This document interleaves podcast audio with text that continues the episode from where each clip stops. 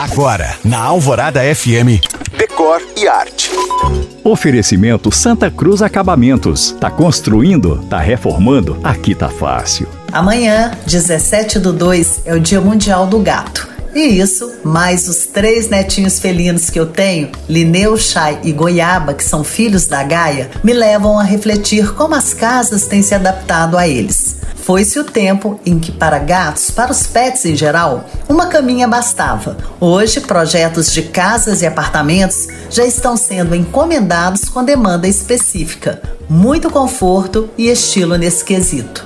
Grandes marcas internacionais de decoração, como a sueca IKEA e designers de renome como Nendo, já focaram no nicho, com caixas, casinhas, brinquedos, toys do mais puro design, tecnologia e estética minimalista para combinar com as casas e APs contemporâneos. No caso dos gatos, por exemplo, a arquitetura antes da construção já é pensada para eles, incluindo passarelas, escorregadores, estantes, nichos, comedores e arranhadores feitos no mais puro design para combinar com o decor. E muitas vezes essas peças têm mais de uma função: esconder a caixa de areia, servir de apoio para adornos, livros, flores ou uma xícara de café. Lembrando que você pode ouvir o Decore Arte no site da rádio e ver mais sobre o que eu falo no Instagram e You Can Find. Eu sou Janina Esther para a Rádio Alvorada FM.